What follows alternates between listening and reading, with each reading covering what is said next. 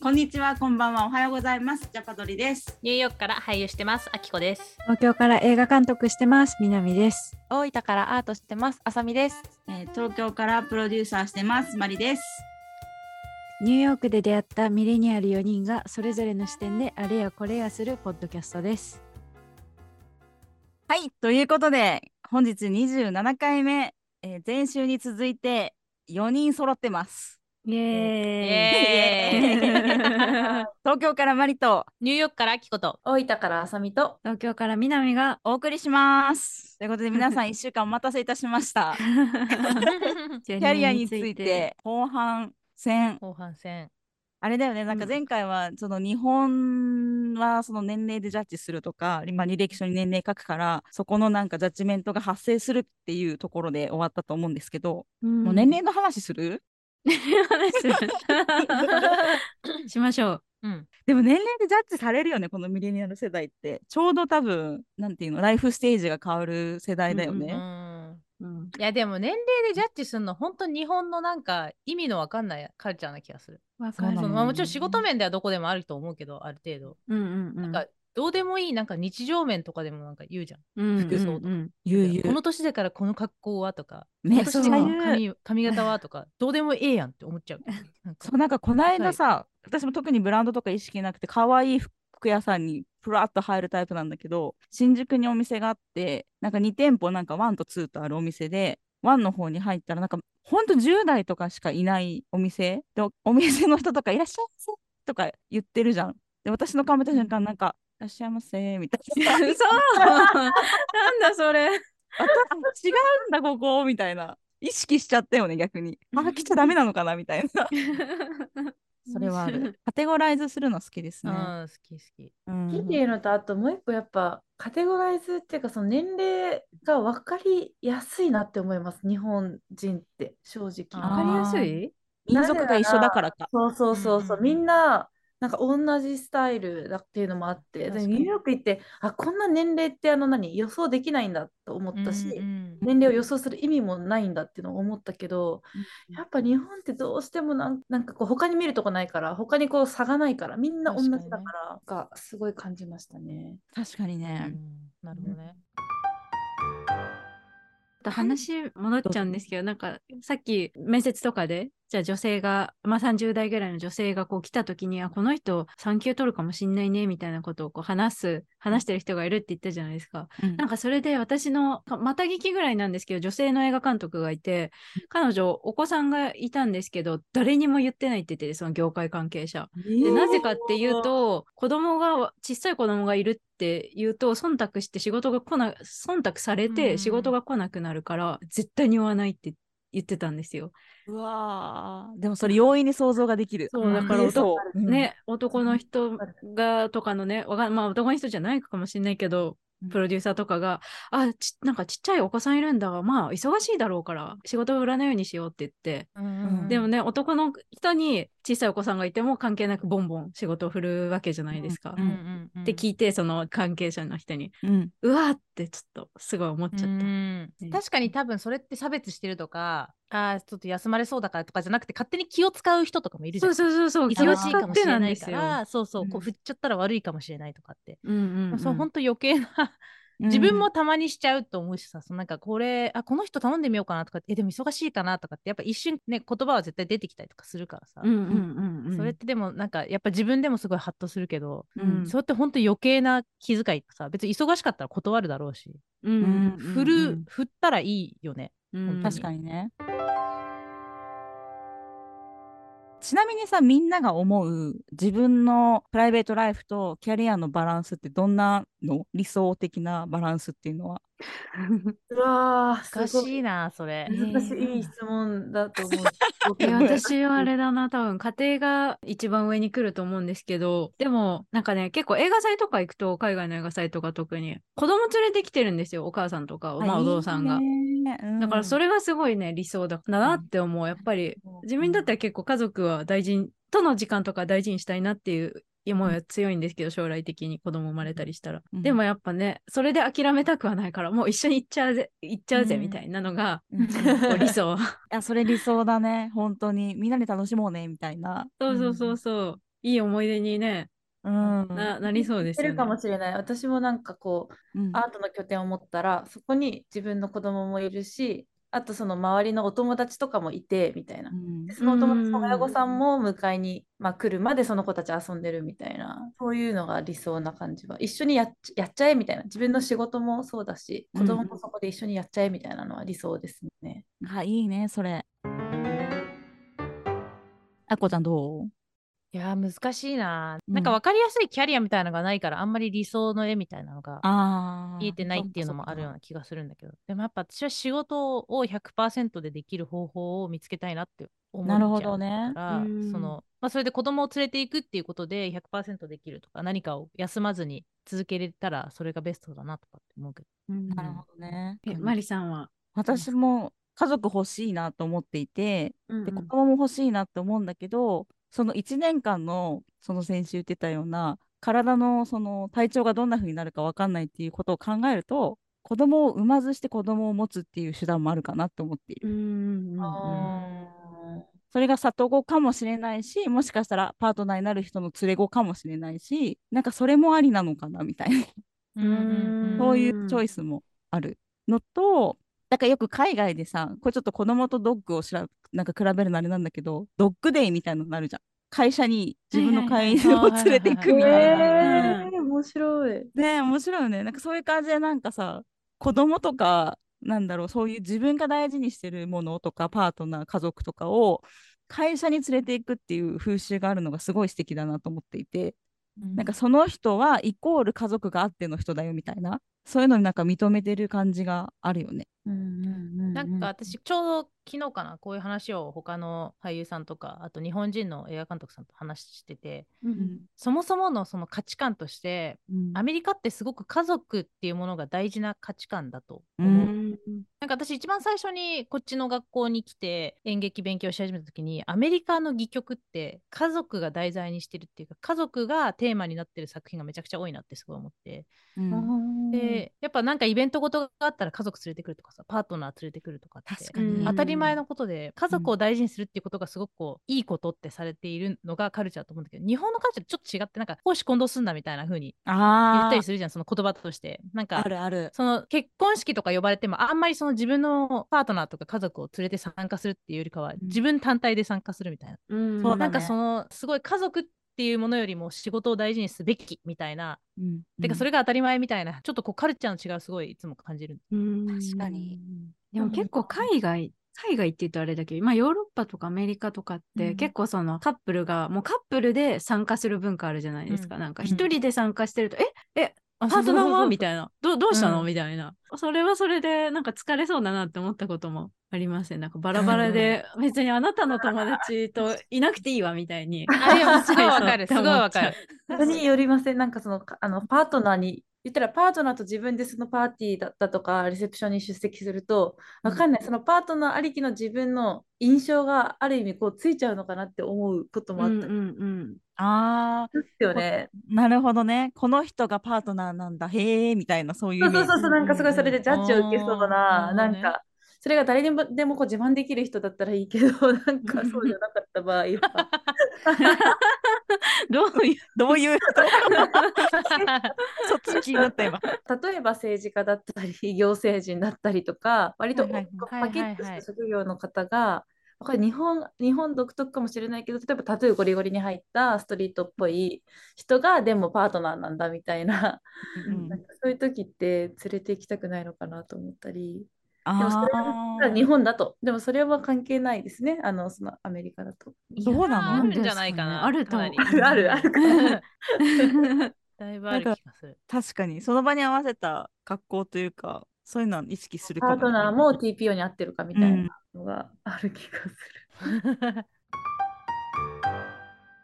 私ちょっと一個、あのやっぱ私も役者さんとか芸人さんの女性のお友達が東京に、まあ、多くって、その方たちと最近よく話すのが、で、私やっぱ年上の友達が、お友達が多くって、やっぱ30代後半40代。で、その方たちが芸人とか俳優、女優のキャリアを詰めてって、落ち着いて今結婚してって、うんなった時にと体外受精だったりとか不妊治療とかに保険が適用される年齢って上限があるらしいんですよ。うん。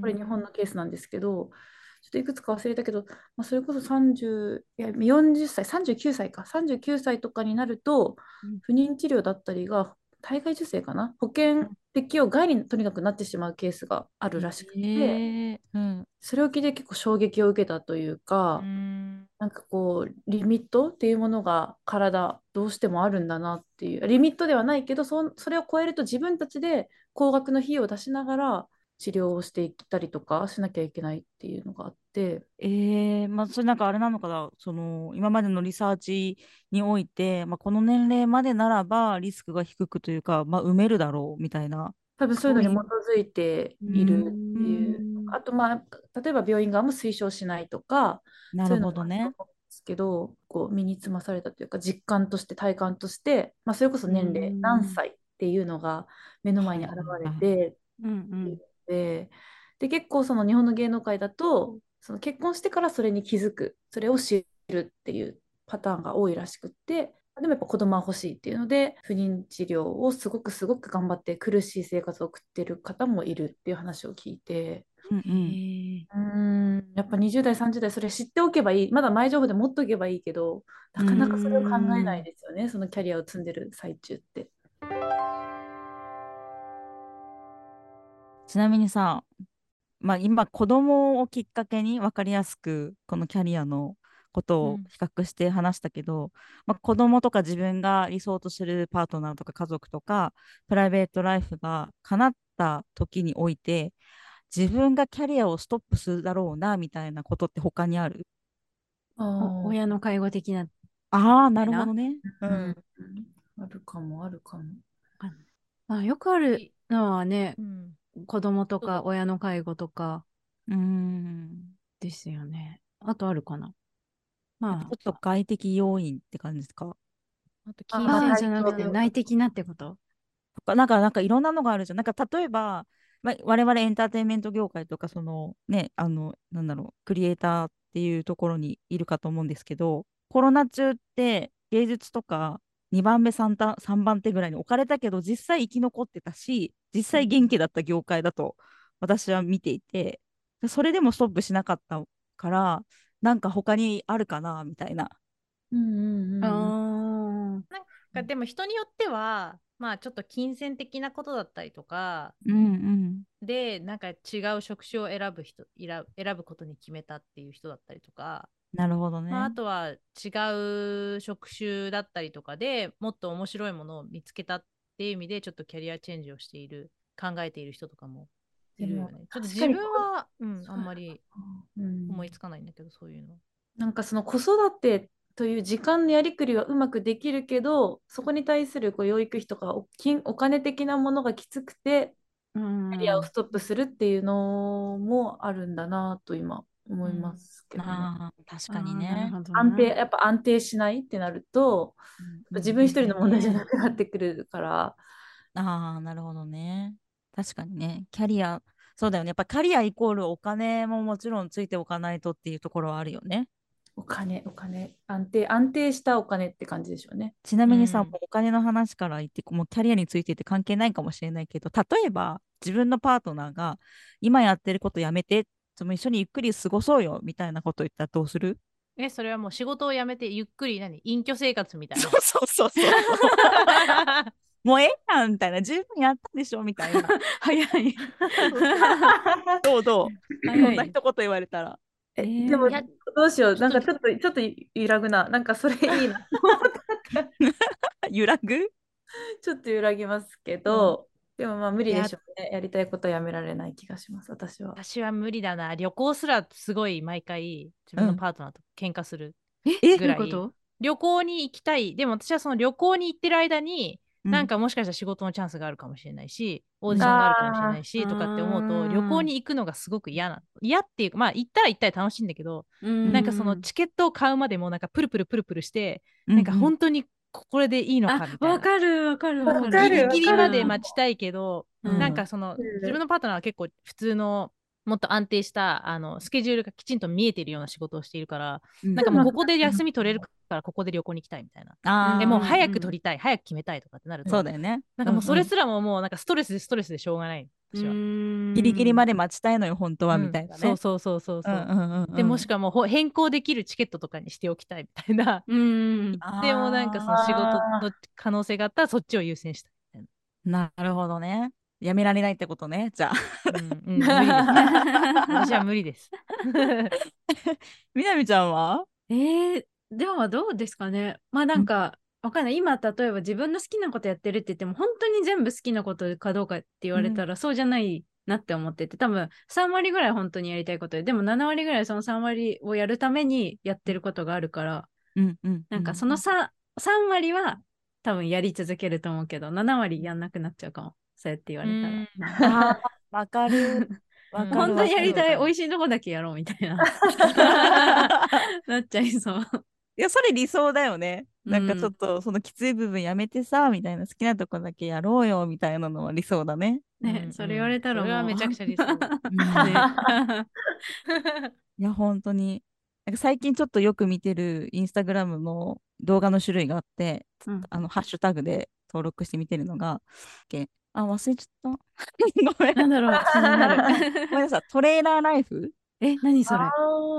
いわゆるその大きいトレーラーに住んでうん。全米を旅してる家族とか、うん。カップルの動画とかさ、やっぱ上げてる人たちがいて、で、アメリカのトレーラーって日本の 1LDK とかさ、下手したら普通にそれぐらいのサイズが 走ってる。確かに。そ れでみんななんかリモートで仕事しながらいろんな景色見て、ーで自分の仕事してってやってて、もうめっちゃ理想だわーと思って見てる。へうえ。んいや、あいいよね。聞きたい、みんなに聞きたい。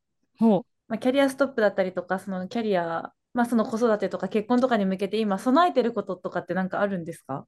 今までみたいなキャリアの積み重ね方ができなくなった時のための備えみたいな、もしあったら。やばい。何にもない。ない、OK です。なうんなくても全然。備え。